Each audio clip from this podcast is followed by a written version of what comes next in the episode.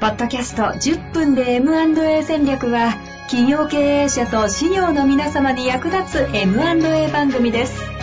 経営のリアルな現場で実践するための知恵と知識をお届けいたします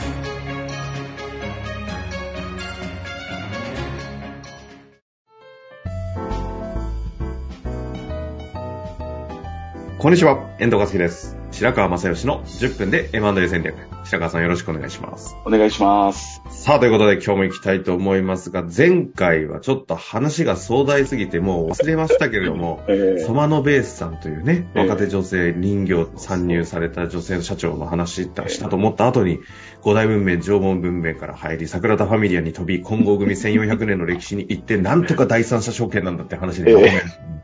回だったので、ちょっとぜひ聞いていただきたい回でもあるのはで、30回聞いてほしいんですけども、そんな中、今日はですね、えー、ちょっと久たまに、初めてかもしれないですね。そろそろ質問をやっていこうじゃないかという、盛り込んでいきたいなと思ってますので、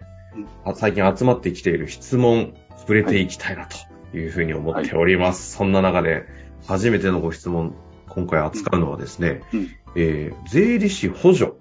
はい。の修行の先生、多分税理士を目指されているなるほど。33歳の男性の方からご質問をいただきました。い、きたいと思います。はい。えーあの白川先生ですよ。白川先生。いつも楽しく拝聴させていただいております。質問を送らせていただきたいと思います。いきます。経営者の良き相談役になりたい。地元の企業を応援できる存在になりたいという思いから、税理士になるべく日々精進しております。うん今は地元を離れて税理士事務所に勤めていますが、M&A を支援していくにあたり、どのように勉強していくのが良いのかというのをご教授いただければと思います。税理士法人の大手に大手に勤めていき、その技術を盗んでいくというのはとても時間がかかってしまうと思います。その間に機会が失われてしまうと考えると、早く対応していきたいというのが思いとしてあります。しかし、あと数年で税理士になりたいと思っておりますが、いつなれるのかというのが明白ではありません。どうしても税理士でなければ活動に参加することはできないものなのでしょうか？実は私の地元はこの前の台風で大きな災害に遭いましたうん。自身の何もできないことに大変ショックを受け、税理士として活躍していくことはもちろんですが、より多くの方へ支援ができるように努力していきたいと思っています。そのために知恵をお借りできたらと思い、よろしくお願いいたします。という熱いメッセージをいただきましたけれども。あの、ぜひね、税理士って素晴らしい仕事なんで、今なかなかあの受験者が減ってるっていう話とかも聞いて、まあそういう業界にいる身としては、あの、この仕事の素晴らしさみたいなのを伝えられていないところに問題があるんだろうなっては思うんですけど、はいはいはい。うん、一方でこうやってね、あの、地元のためにっていうことで頑張りたいって言ってる方がいらっしゃるのは、すごい、ああの、嬉しいし、心強いなという気がしますね。うん。うんで、ご質問の内容が、まあ、その、二つあって、一つが MA ってどうやって勉強していったらいいかっていうことと、そうですね。それと財団って資料じゃないと参画できないのっていうところ。ですね。この方で言うと、税理士じゃないと活動に参加できないのかというふうにおっしゃってますね。あの、まず勉強の仕方っていう話で言えば、大きくは、まあな、何事も基本的にはそうだと思うんですけど、あの、基礎的な知識っていうのはどうしても何をするにしても必要になってくるので、で、それは、あの、我々財団がやってるのは、あの、マッチングクリエイターの講座であったり、うんうんうん M&A プランナーの講座であったりっていうのがあるので、そういうので、あの、まず、あの、基礎的知識の特に大事なのが共通の言語をみんなで持っていくっていうことが、あのすごく大事だと思ってるんですよね。ええ。ええ、あの、そんなに深くて、あの、重たい知識っていうのは、あの、まあ、今、税理士試験の方がよっぽど大変ですから。ええなるほど。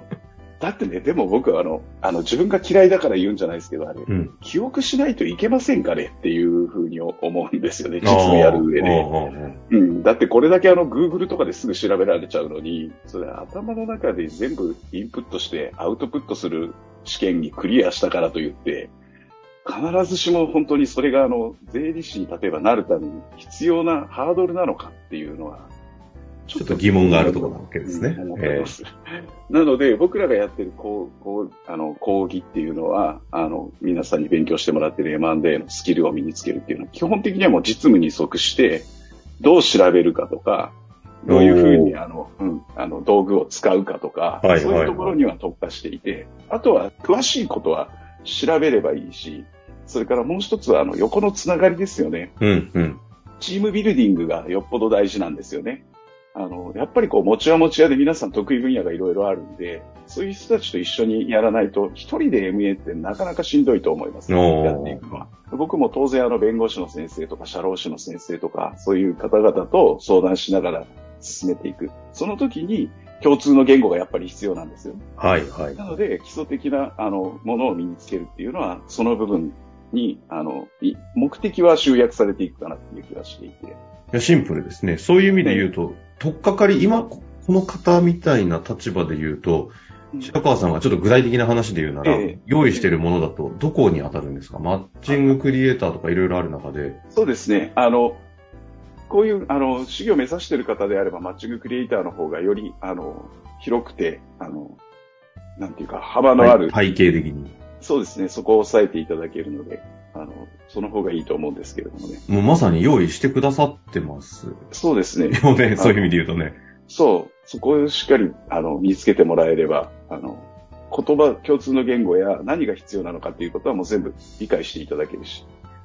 かなりテキスト作り込んでるんですよ、頑張って。いやー、見ましたよ。ええあなので、うん書籍にしたら、あの、は七、七八巻ぐらいになりそう。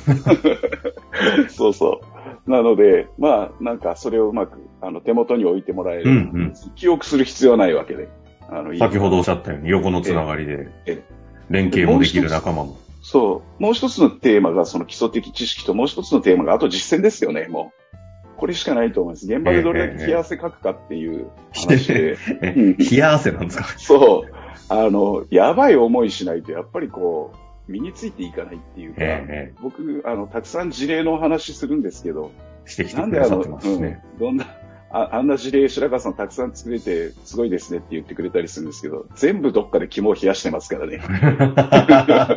包丁を突きつけられたりね。ええそうそう。その話、うん。そうなんですよ。なので、まあそういう意味では、あの、さっき言ったように、一人ではできないっていうのはやっぱそういうところもあって、相談しながらとか、問題が起こり起こりそうになった時に、起こってからじゃ間に合わないんで、ええ起こりそうになったりした時に、いろんなことが相談できるかっていう、そういう意味では、あの、財団って、そのネットワークっていうのをやっぱり大事にしているので、はい、はい。その辺もうまく使ってもらえれば、実践はサポートしていけるかなと思いますんで。まあちょっと白川さんね、迫力あって怖いかもしれないですけど、やっぱりそういったところに一歩踏み込んでみるっていうのが一番早いなって感じはしますんでね、本当に実際入ってみると、まあ仕事には厳しい方々だなという印象はありますが、非常に温かい人たちなので、一歩踏み込んで、その、それこそマッチングクリエイター勉強しながら仲間作っていくっていうのはね、すごくなんかいい動きだなという感じがしますが、もう一つありましたよね、ご質問。そう、あの、修行でないと選択できないかっていう。ええ。これは、あの、修行の先生方って、当然あの、一定の弁護士の先生とかもそうですし、社法社労士の先生も、税理士の先生も、一つの、あの、法律の学習っていうのを国家資格レベルで終えられてるっていう意味で、そういう信頼感がある、安心感があるとか、あの、基礎知識があるっていうところはもちろんなんですけど、僕がいつもその修行の先生って言っているのは、あの、小規模の M&A って、そんなに、あの、収益が、普通の、あの、大手の M&A ブティックがやってるようには、そこまで収益は上がんないんですよ、残念なはい。がら。はい。あの、報酬体系がね、レーマンデーとかいう話も前しましたけど、そうなると規模が小さい会社って、必然的に報酬が小さくなる。うんうんうん。だから、あんまりこう、みんな参入してこないっていう問題もだからあって、支援者が少ないんですけど、その変な、あれですけど、儲からないという観点もあってってことですよね。そうなんですよね。なので、そう、そうすると、収益を目的にしようと思ってやっていくと、より儲かる方、より儲かる方っていうことが、目的がそうなので、当然そっちに思考が展開していく。そうすると小さな会社の支援ってできないよねっていう風になるんです。これ当たり前なんです。悪いことじゃない。あの、林業に参入しないよねの、この間の前回のスマノベースの話と繋がりそうですね。ええでも、その、資料の先生たちは、一定の収入を自分たちの本業で得られていて、